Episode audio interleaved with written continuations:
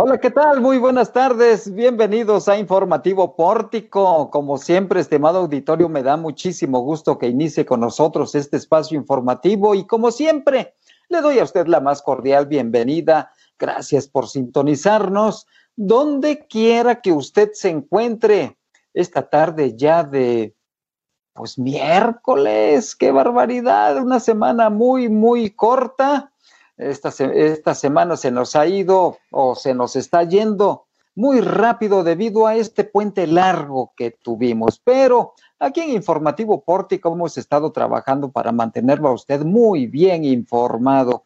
Quédese con nosotros si es que ya le dio clic a nuestro informativo. Escuche usted nada más que titulares, qué historias tenemos este día en la voz de Araceli Martínez. Ara, Buenas tardes.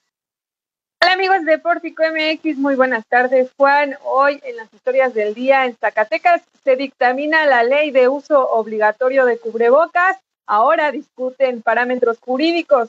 ¿Qué dicen los alcaldes? Pues por lo menos apoya a Saúl Monreal a aplicar este tipo de sanciones a quien incumpla las medidas sanitarias.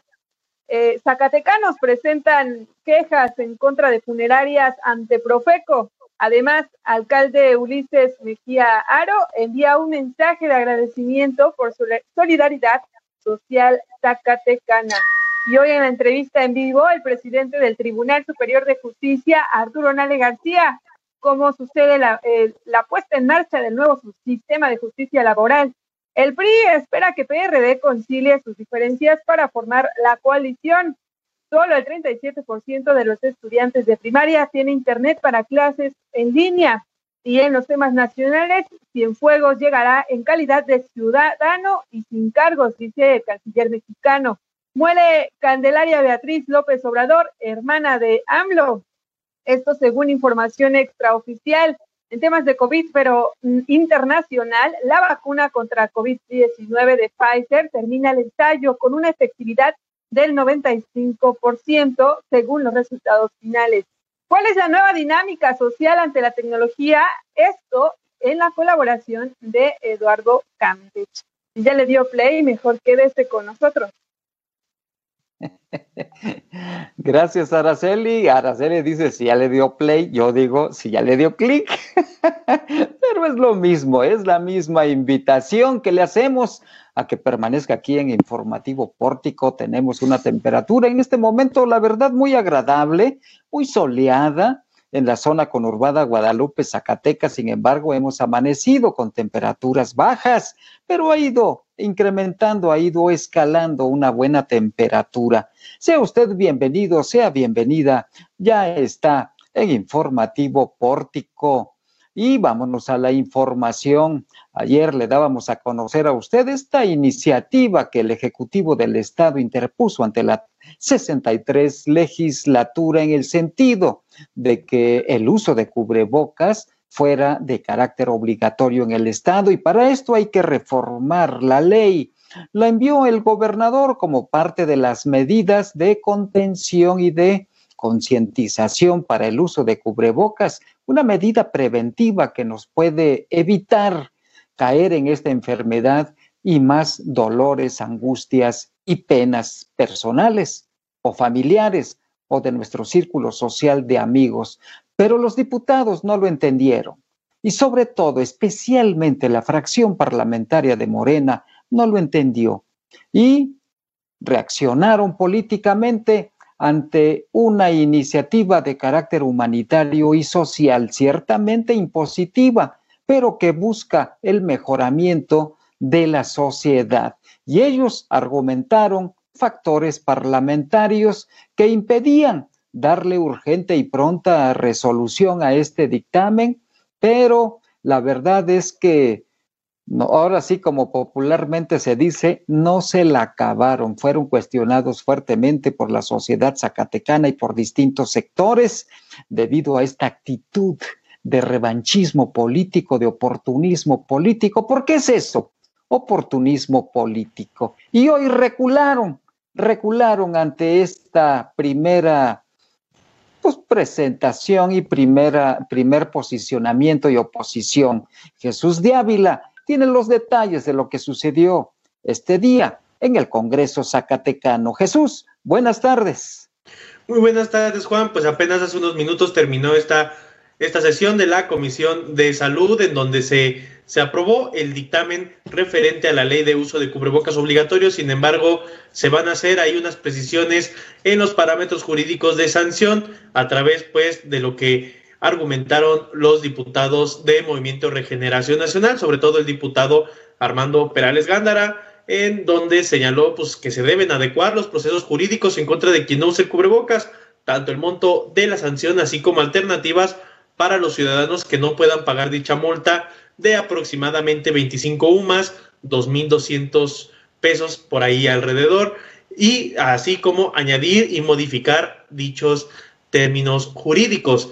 Asimismo, pues los legisladores se mostraron a favor de la iniciativa, pero en contra de estas multas. En este mismo orden de ideas, el director del Colegio de Médicos de Zacatecas, Jesús Fernández Candelas, quien estuvo presente en esta, en esta comisión, en este dictamen, agregó que es de suma importancia que se discute y dictamine a la brevedad esta iniciativa, pues la sociedad aún no comprende la gravedad de la situación e invitó a los diputados de Morena que actúen bajo el orden legislativo y no por intereses políticos. Esto fue lo que dijo el médico internista Jesús Fernández Candelas. Somos observantes de las posiciones y posturas. Si, se van por el sentido de su partido, que mucho seguir con un orden prioritario, que no, es justo para este país lo que ustedes están cobrando y lo digo en general y ahorita con esta pandemia no se lo están ganando su salario. Ustedes ahorita, si no le adelantan a esto, están defraudando a nosotros. Y nosotros, ciudadanos de salud, seremos los primeros en comunicar a la sociedad quiénes sí y quiénes no están apoyando. Y bueno, esto fue parte de las discusiones que se llevaron a cabo el día de hoy ahí en la en el vestíbulo de la 63 legislatura, en donde pues se declararon en sesión permanente para discutir estos parámetros jurídicos que se deben incluir en la ley que envió el gobernador Alejandro Tello Cristerna. Y bueno, en opinión de algunos alcaldes del estado de Zacatecas, mi compañera Landy Valle tiene esta información. Gracias, Jesús. Y bueno, luego de que el gobernador del estado propusiera esta iniciativa de ley para el uso obligatorio del cubrebocas, el alcalde Saúl Monreal Ávila manifestó su apoyo y afirmó que se debe coincidir en la gravedad que hay en la pandemia del COVID-19. Aseguró que de no coincidir con la situación de gravedad, se continuarán con las malas prácticas desde la ciudadanía. Esto fue lo que dijo en conferencia de prensa. Si nosotros no sabemos de la gravedad de este momento de la pandemia, pues como lo están haciendo ahorita muchos, retan a la autoridad, otros ignoran a la autoridad, los ciudadanos pues eh, eh, no les interesa lo que diga la autoridad. Lo que yo he estado diciendo y trataré siempre de hacer conciencia, incluso con ustedes, a través de ustedes, es que estas medidas, si bien no erradican el virus totalmente, el mandatario estatal mencionó que esta medida precautoria evitará la saturación del hospital, el cual aseguró está a unos días de que los pacientes se queden afuera esperando su turno. Esto debido a que en Fresnillo los casos han, han ido en aumento y se han detectado hasta 100 casos en un solo día por lo que reiteró, se debe de coincidir en la gravedad en esta situación que calificó como difícil, por lo que se debe actuar con responsabilidad e iniciativa, Juan. En efecto, se tiene que actuar con iniciativa, con responsabilidad, con solidaridad y sobre todo también con mucha sensibilidad. Es impresionante, de verdad, que haya actitudes ante una situación de emergencia sanitaria y ese revanchismo y, y oportunismo político que no es más que politiquería de verdad. Y qué bueno que se les revirtió esta situación a los diputados que se opusieron a que esto fuera de urgente y pronta, de obvia y, pronta resolución. Así que, pues es lo que se da muchas veces en los escenarios políticos. Por cierto, es muy importante que usted participe, que usted nos dé su opinión en nuestra eh, página, en nuestra red social de Facebook. Hemos publicado y también en las redes sociales de Informativo Pórtico y de pórtico.mx hemos eh, publicado una encuesta para que usted nos dé su opinión sobre esta medida que el gobierno del estado de Zacatecas, sobre todo el Ejecutivo del Estado, ha enviado al Poder Legislativo sobre el uso obligatorio del cubrebocas. Esto es importante porque el punto de vista de usted es de lo más importante en cualquier iniciativa. Y mire, ¿qué opina? Dice la pregunta, ¿qué opinas de la sanción a quien incumpla con el uso obligatorio del cubrebocas? Una opción es estoy a favor. Otra, necesito más información. Y una última, estoy en contra. Son tres preguntas muy concretas Así que esperemos que siga usted participando y le vamos a dar a conocer este resultado, por supuesto, con mucho gusto y con mucha oportunidad. Voy a otra información porque la Profeco también está vigilando, afortunadamente, algunos asuntos, algunos temas que tienen que ver con el servicio funerario. Y Landy Valle tiene algunos detalles al respecto. Landy, adelante. Bueno, comentarles que alrededor de siete quejas se han presentado en contra de funerarias en las oficinas de la Procuraduría Federal del Consumidor.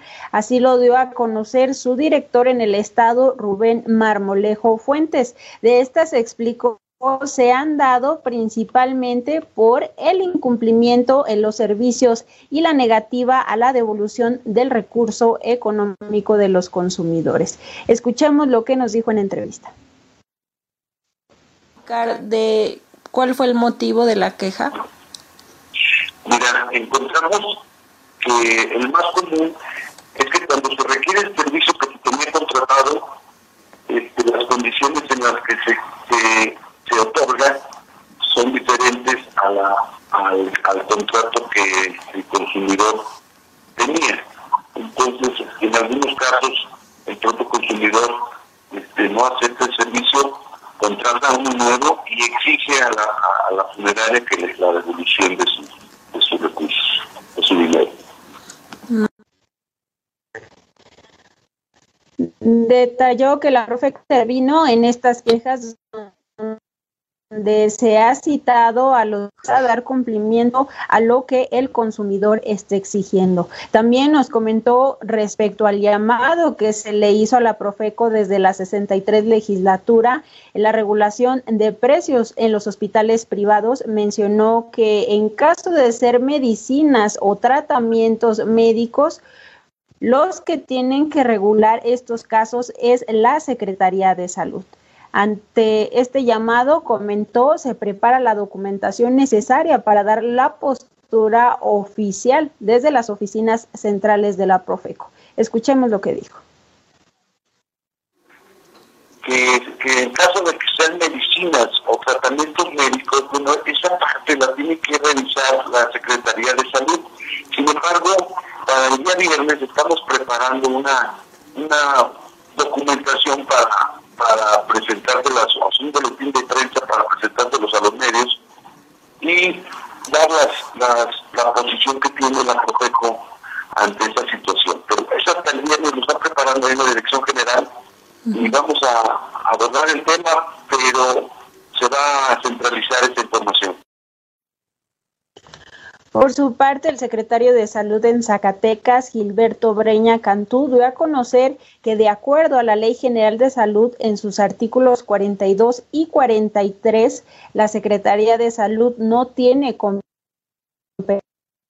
para aplicar sanciones en materia de precios, sino la vigilancia y sanción por cobros excesivos es competencia exclusivamente de la Profeco, así como de las instancias que regulan los aranceles. Así la información, Juan, regreso contigo. Pues afortunadamente ya encontramos al nuevo responsable de la delegación de Profeco en Zacatecas y qué bien que nos haya dado esta información, pero lo estuvimos, le estuvimos solicitando información desde hace mucho tiempo. Bueno, muchas gracias a todos quienes en este momento están sintonizando Informativo Pórtico, están conectados, muchas gracias, sigan con nosotros.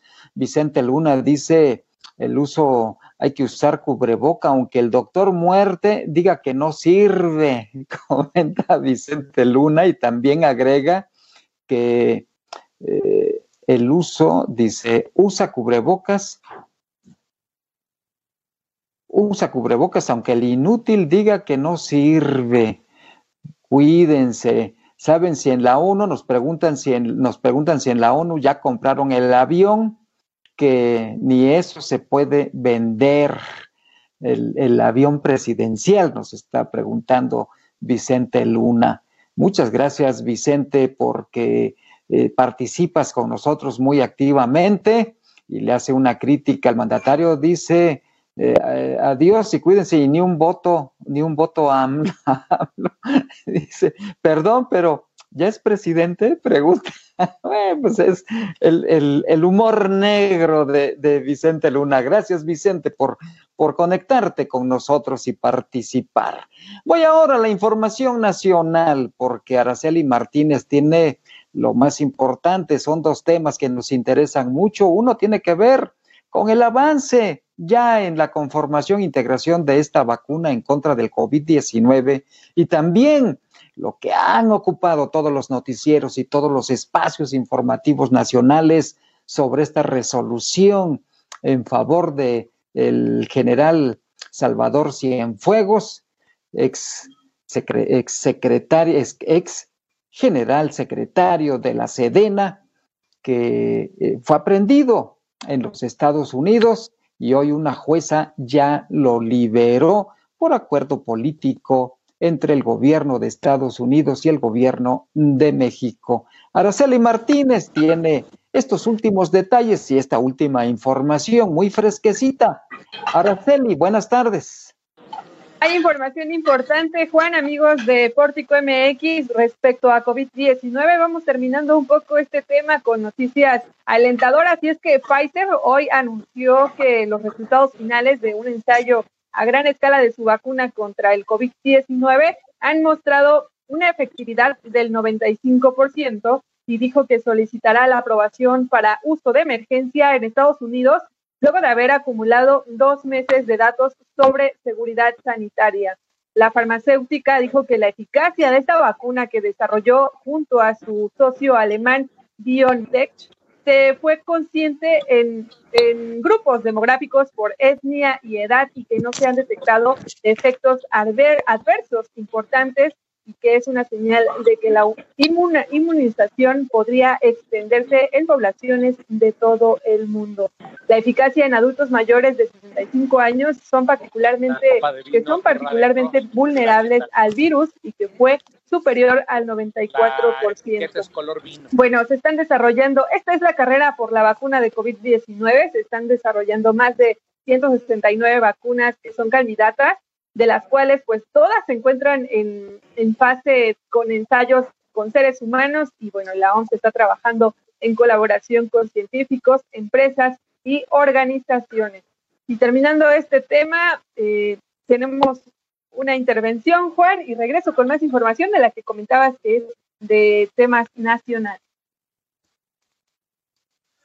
Gracias, Araceli. Y no sé si ya esté en plataforma el el magistrado presidente del Tribunal Superior de Justicia del Estado de Zacatecas, el doctor Arturo Nale García, a quien le doy la más cordial bienvenida. Doctor, buenas tardes. Juan querido, buenas tardes, con el gusto de saludarte y de estar una vez más en Pórtico Online.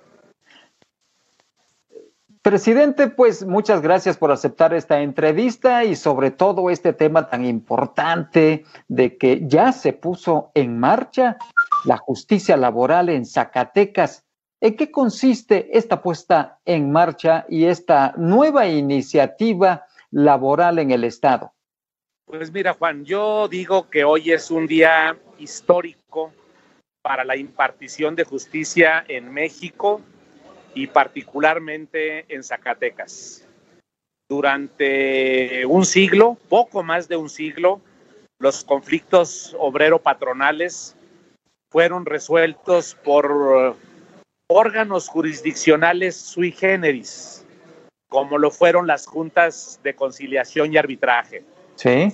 Y digo sui generis porque pues eran tribunales sin ser tribunales, donde en lugar de que un juez resolviera los conflictos obrero-patronales, los resolvía una junta integrada por un representante de las partes, o sea, un representante de los trabajadores, un representante de los patrones, un representante del gobierno. Ese tripartismo de las juntas de conciliación y arbitraje siempre fue cuestionado por la doctrina, por los juristas, eh, sobre todo los más ortodoxos, los que pensamos, yo me uno, que los conflictos, las controversias, deben ser dirimidas por los poderes judiciales, por los jueces, no por representantes de las partes. Pues finalmente nos tardamos 100 años, pero hoy, hoy Sí, 103 años para ser exactos. Nos tardamos un poco, ¿eh? Nos tardamos 103 años, pero a partir de hoy. barbaridad! A partir de hoy, los conflictos entre los patrones, los trabajadores y los sindicatos serán resueltos por el Poder Judicial del Estado, por un juez, a través de procedimientos eh, predominantemente orales, mucho más sencillos, mucho más rápidos, menos burocráticos, más transparentes. Es un giro radical en lo que a impartición de justicia laboral se refiere. Por eso digo que es un día histórico y es un gran orgullo, un motivo de satisfacción que Zacatecas sea punta de lanza en esta materia. Hoy eh, el evento inaugural fue en Palacio Nacional Estuvo el presidente López Obrador con los siete gobernadores de los siete estados donde se inició este nuevo sistema. Ahí está Zacatecas. Y, y, bueno, pues también nosotros hicimos lo propio hoy en la mañana, inauguramos el Tribunal Laboral de la capital, el Tribunal Laboral de Fresnillo. El Tribunal Laboral de la capital, eh, Juan, sí. va a tener competencia en 11 distritos. Eh, la capital, Ojo Caliente, Loreto, eh, Pinos, Villanueva, Jalpa, Juchipila, Nochistlán, Jerez, Tlaltenango y Teúl de González Ortega. En esos todos los conflictos obrero-patronales en esto que denominamos la región centro-sur serán atendidos por el Tribunal Laboral de la capital es una franja territorial muy amplia, ¿eh? Sí, déjame decirte que son 40 municipios donde habitan aproximadamente 900 mil zacatecanos. Caray. Y el otro tribunal, el de Fresnillo, va a atender los siete distritos restantes. Fresnillo, Valparaíso, Sombrerete, Río Grande, Miguel Ausa, Concepción del Oro y Calera en esos siete distritos están los 18 municipios restantes y ahí habitan aproximadamente 700 mil zacatecanos. Por hoy. Eso a ah. partir de hoy. Y naturalmente que esto motiva a una reestructuración de administración de la justicia, eh, doctor Nale García. Sí, mira, este, en el nuevo sistema de justicia laboral va a haber antes del proceso laboral, antes del proceso judicial, va a haber una etapa conciliatoria. También hoy se inauguraron un centro de conciliación laboral y un centro de, en Zacatecas y otro más en Fresnillo. Pero los centros de conciliación dependen del Poder Ejecutivo, los tribunales del Poder Judicial. Y eh, la etapa eh, conciliatoria es previa, es obligatoria y va a ser una etapa muy rápida, que durará a lo mucho 45 días. Si en 45 días las partes llegan a un acuerdo, qué bueno. Y si no, pues los esperaremos en el tribunal para llevar a cabo un juicio, un juicio muy transparente, muy rápido, eh, mucho mejor que el que se estuvo utilizando pues durante prácticamente un siglo. ¿Hubo nuevas contrataciones? Sí, fueron electas la semana pasada por el Pleno del Tribunal Superior de Justicia las dos titulares de los dos tribunales. Al frente del Tribunal de Zacatecas estará la jueza Erika Cristina Ramírez Román y al frente del Tribunal Laboral de Fresnillo la licenciada Susana Del Hoyo González. Son dos mujeres eh, abogadas, una de ellas ya con experiencia como jueza. Ambas tomaron un curso, ambas eh, participaron en un concurso de oposición. y todo el personal que a partir de hoy laborará en los dos tribunales fueron previamente capacitados y los mejores promedios son los que fueron contratados como secretarios instructores, proyectistas, secretarios auxiliares, eh, notificadores.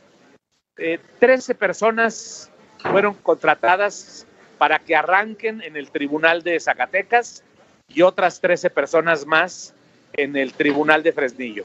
Una nueva etapa en la impartición de justicia laboral que viene a ser totalmente diferente, totalmente distinto este, eh, este escenario laboral que por muchos años 103 años estuvimos acostumbrados a estos procesos de juicios laborales tanto y se dividían si era estatal o si era federal, presidente.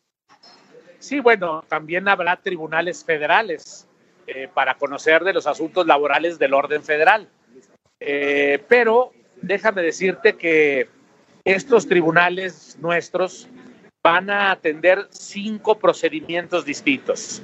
El procedimiento ordinario, eh, cuando un patrón despide a un trabajador, por poner un ejemplo, pues irán a un procedimiento ordinario.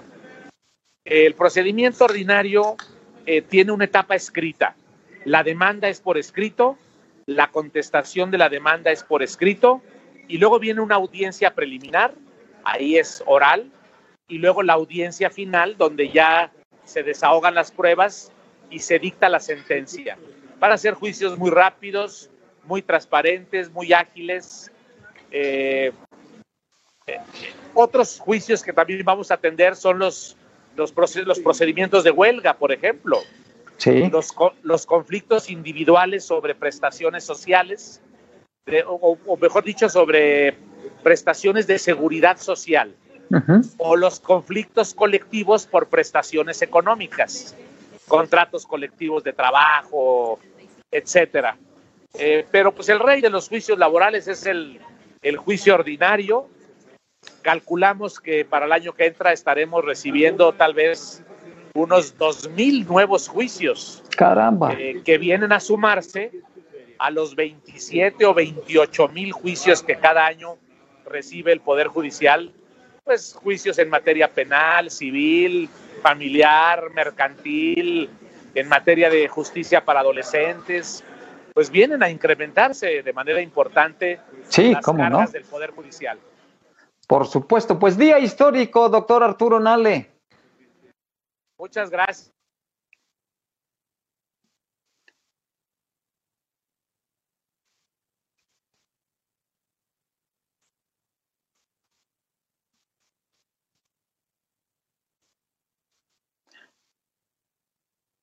pues que haya mucha, que haya mucha eh, suerte y sobre todo que esto sea por el bien de la justicia laboral en el estado de Zacatecas. Una felicitación al doctor Arturo Nale García, magistrado presidente del Tribunal Superior de Justicia, que ha iniciado esta nueva etapa en la impartición de justicia laboral en el estado de Zacatecas satisfactoriamente. Muy bien. Vamos a otro tema. Regreso con Araceli Martínez, porque el caso del general Salvador Cienfuegos, exsecretario de la Defensa Nacional durante la administración del presidente Enrique Peña Nieto, también es un hecho inédito, histórico para el país y para las relaciones México-Estados Unidos. Araceli, adelante con la información.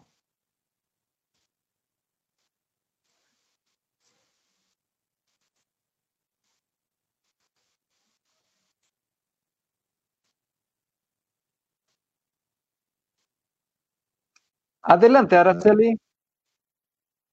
No con orden de aprehensión, es decir, no se trata de una extradición. El general Salvador Cienfuegos llegará a México en calidad de un ciudadano mexicano más y no con una orden de aprehensión. Así es como lo dijo en conferencia de prensa el, el secretario de Relaciones Exteriores, Marcelo Ebrard, quien reiteró pues los detalles de la petición de la Fiscalía estadounidense para desestimar los cargos en contra del exsecretario de la Defensa Nacional en el periodo de Enrique Peña Nieto, el cual pues desde ahora corresponderá a la Fiscalía General de la República la investigación. Y el canciller mexicano así lo informaba.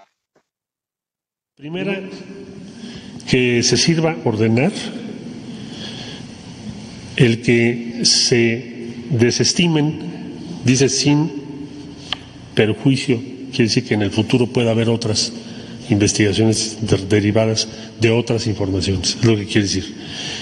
Que desestime las, los cargos presentados, los cuatro.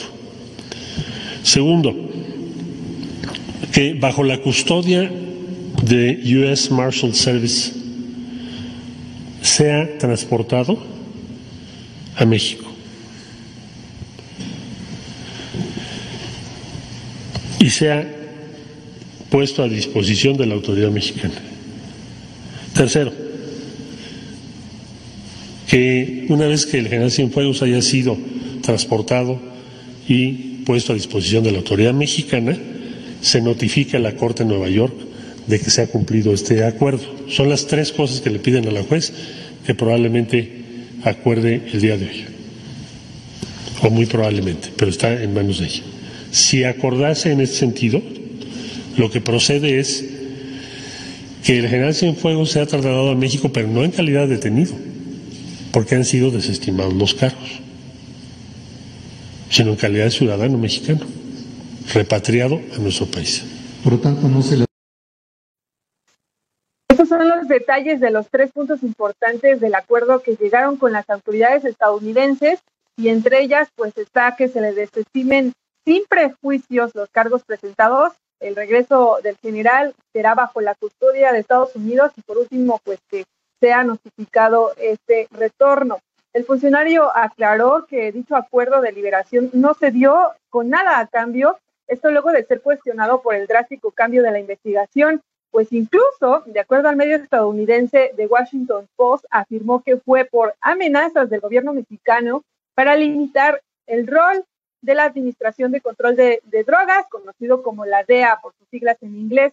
Y bueno, el, tanto el presidente Andrés Manuel López Obrador como el canciller mexicano resaltaron que dicho acuerdo de regreso del general Cienfuegos refrenda solo el alto valor de la cooperación entre ambos países en materia de seguridad y aseguraron que no será un acuerdo de impunidad. Así lo dijeron. ¿Qué significa? Que ponen en alto valor la cooperación con México en materia de seguridad. Y eso es una materia sustantiva de política exterior entre ambos países. Y esa es la conversación que hemos tenido. Jamás el elemento decisivo aquí no es que les dimos, sino la confianza que hay entre ambos en las instituciones que tenemos, en quienes están al frente de las instituciones y que va a haber una investigación. No es un acuerdo de impunidad, porque Estados Unidos no lo aceptaría y nosotros menos. Eso es en sí.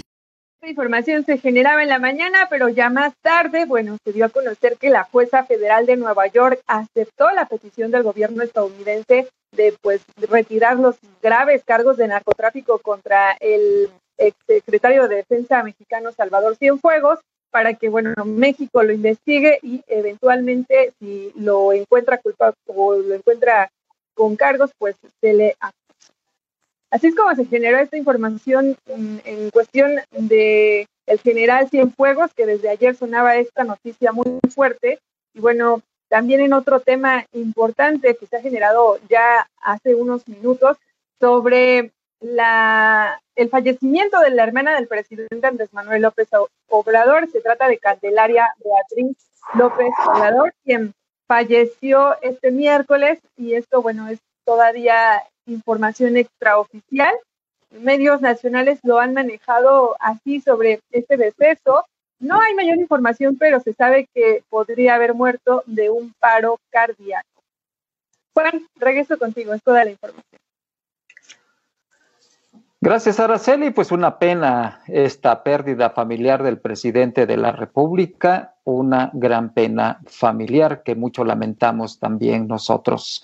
Y regresando al tema del general Salvador Cienfuegos, muchos analistas hablan sobre presiones del ejército mexicano hacia el presidente López Obrador, aunque naturalmente presidencia de la República y el propio presidente, el propio mandatario lo han negado pero sí hubo mucha presión por parte del ejército y esto obligó a endurecer una postura ante el gobierno de los Estados Unidos. Y es que toda relación, auditorio, se finca en un factor, en un valor que es muy importante, se llama confianza. Y lo que vimos en esta detención del general Cienfuegos es que el gobierno norteamericano no había tenido confianza en la justicia mexicana, ni tampoco en los aparatos de seguridad del gobierno mexicano, y por eso actuaron seguramente de esta forma, pero al haber la presión del gobierno mexicano en el sentido de que limitarían, por ejemplo, el trabajo de la DEA en nuestro país y el trabajo de inteligencia que hacen los distintos órganos de este carácter norteamericanos en México, así como sus agentes y representantes, y empezando por la propia embajada, pues esto modificó en la ruta esta decisión y esta acción de aprehensión en contra del general Cienfuegos. Y en ese, en ese sentido está también, hay que ubicarlo, las relaciones personales e institucionales del presidente de México, López Obrador, y de los Estados Unidos, Donald Trump. Así que ese es el esquema que rodea a este cambio, a este viraje sobre ya incluso el internamiento bajo un proceso judicial del general Cienfuegos. ¿En calidad de qué regresará a México? Dice el canciller, el canciller Ebrard, como un ciudadano, porque no existen cargos. Sin embargo, ahora tendrán que analizar todos esos eh, más de 700 hojas o, no sé, es un expediente muy voluminoso de los cargos, dice la jueza de los Estados Unidos, delicados, graves y muy puntuales, muy precisos en contra de el general Salvador Cienfuegos. Veremos cómo actúa la justicia mexicana ante este hecho y ante este caso inédito para nuestro país. ¿Habrá justicia? Veremos, lo veremos, cómo actúa la Fiscalía General de la República sobre este tema.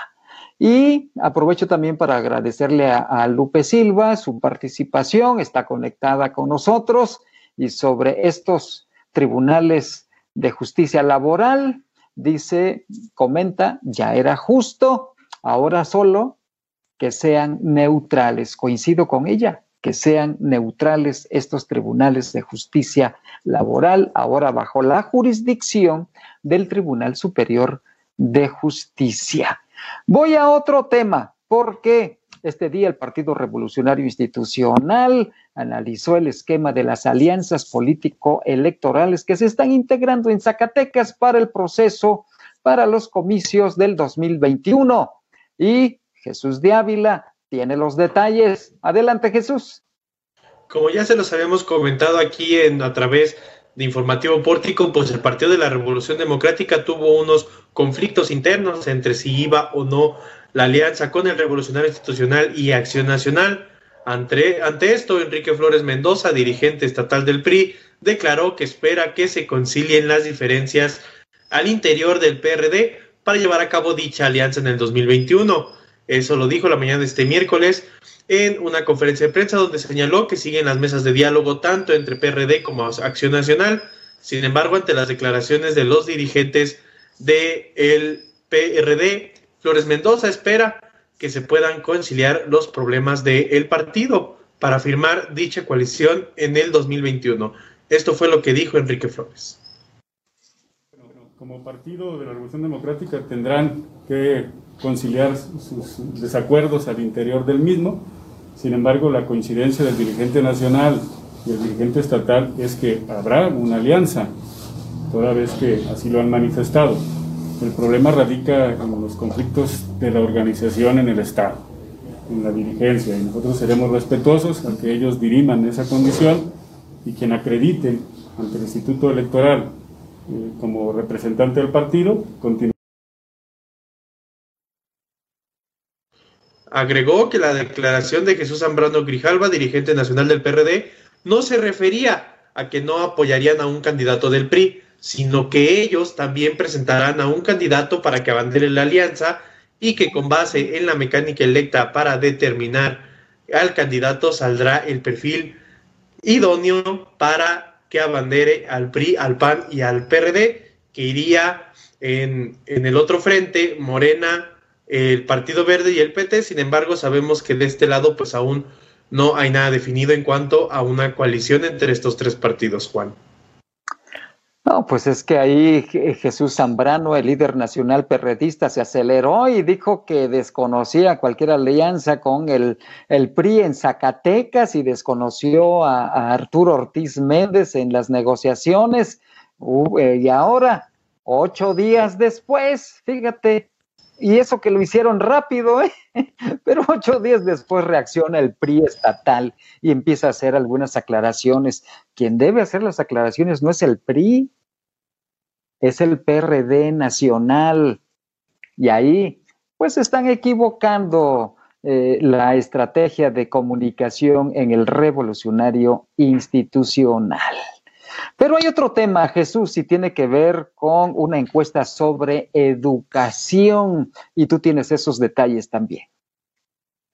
Así es, Juan, el día de hoy salieron los resultados de la encuesta nacional de mejoramiento educativo llevada a cabo por la Comisión Nacional de mejora educativa, en donde además del bienestar educativo en esta, en esta nueva forma de educar a distancia, también se analizó otros parámetros como eh, los gastos que se ha invertido a la educación, entre otras cosas, dentro de los, de los resultados que arrojó a donde se encuestaron alumnos de primaria, alumnos de secundaria y docentes de, de la educación básica, pues el 37.3% de los alumnos solo tenía computadora. Esto en la educación primaria, mientras que en la secundaria el 49.8%, además de que casi se tuvo que doblar el tiempo que los maestros le invierten a atender a sus alumnos en un 80%. Además, también los docentes informaron que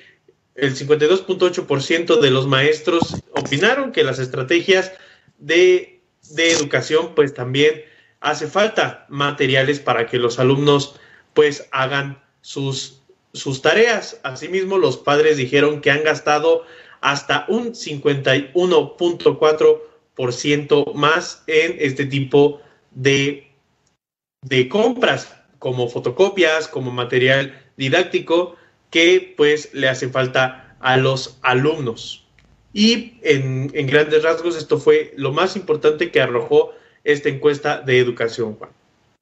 Interesante, sin duda, en este nuevo esquema de educación a distancia que estamos viviendo obligadamente por la pandemia del COVID-19. Gracias, Jesús.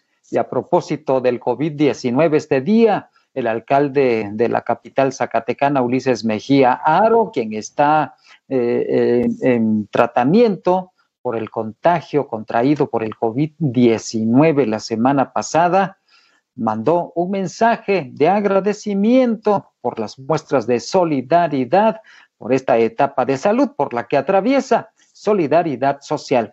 Lo invito a escucharlo. Fíjense amigos, hoy se cumplen 11 días desde la presencia del primer síntoma que me obligó a mi confinamiento por contagio del COVID-19. Les agradezco a todas y a todos por sus bendiciones y muestras de afecto, así como solidaridad para pronto vencer este enemigo invisible. Gracias a Dios, únicamente he tenido complicaciones leves, lo que me permite seguir en contacto permanente de manera virtual con mi gabinete, con ese gran equipo de mujeres y hombres que lo conforman, para seguir cumpliendo Zacatecas con más acciones, programas, obras y servicios públicos de calidad. Seguimos dándole recio al trabajo, porque estamos convencidos de que el trabajo todo lo vence. Los invito. Se ve bien el alcalde Ulises Mejía Aro. Esperemos que su organismo siga reaccionando satisfactoriamente ante este embate del contagio COVID-19. Mientras tanto, pues siguen las actividades, por supuesto, actividades públicas de la presidencia municipal. Lo invito ahora a escuchar la colaboración del maestro Eduardo Campech. Escuche usted nada más qué tema tan interesante trae en esta ocasión. Hola, ¿qué tal? Les saluda Eduardo Campech Miranda y hoy quiero recomendarles un, texto en particular, pero quiero aprovechar para hacer una reflexión al respecto. Eh, seguramente hemos escuchado con cierta frecuencia los últimos meses que nos enfrentamos ante una situación inédita, que la propia dinámica laboral, social, escolar, familiar nos exige aprender y dominar en, a la brevedad plataformas de comunicación digitales que apenas hace un año considerábamos mm, o bien imposible de hacerlo o bien alejadas de nuestras propias prácticas de comunicación. Y también nos dicen o escuchamos que esto nos sorprendió, que nos estamos ante un escenario inesperado. No estoy tan convencido de ello. Eh, José Emilio Pacheco en alguna ocasión dijo palabras más, palabras menos, que si, quizás si hubiésemos leído aquel libro con antelación, el problema que se nos presenta hoy tuviese más de una solución. Es más, quizá la solución esperada. Eh, cuando observo madres y padres de familia agobiados eh, ante las tareas y ante las clases en línea, cuando escucho pequeñitas y pequeñitos eh, hartos de estar frente al monitor, no puedo dejar de pensar en un cuento que escribió Isaac Asimov. El cuento es muy sencillo. Narra la historia de un niño y una niña que entre los trebejos de una casa se encuentran un libro. ¿Sí? Un libro. Estamos en el año 2157. ¿Y qué es ese extraño objeto? Se sorprenden, por principio de cuentas, que ellos tengan la capacidad de manipular el libro y darle vuelta a las páginas. Y que no sea una pantalla donde estén transitando las letras. Y luego, las historias que les cuenta el libro es la crónica de un día de clases, donde había una persona y a ellos les resulta inusitado que un ser humano les pueda dar clase y no una máquina. Pero también, también hay un dejo de añoranza cuando descubrieron que en ese espacio escolar niños y niñas compartían juegos, abrazos, empujones, cosa que en los protagonistas, que Margie, una de ellas, añora y por eso ahora piensa cuánto se divertían. Es la recomendación de esta semana, cuánto se divertían, de Isaac Asimov. Hasta luego. Extraordinaria colaboración del maestro Eduardo Campeche. Muchas gracias, maestro. La próxima semana aquí lo esperamos con una nueva aportación literaria. Y con esta participación llegamos al final de nuestro informativo pórtico. Gracias a todos quienes estuvieron conectados y participando. Muchas gracias por sus comentarios y gracias muy especialmente a este equipo pórtico que hace posible que usted esté debidamente informado e informada. Gracias a Landy Valle, a Jesús de Ávila, a Araceli Martínez, a Fátima Ivette Gómez Vargas y por supuesto a nuestro gurú informático cibernético que hace maravillas y a veces milagros electrónicos, a Omar Reyes. Cuídese mucho y esta tarde coma muy rico. Y hasta mañana.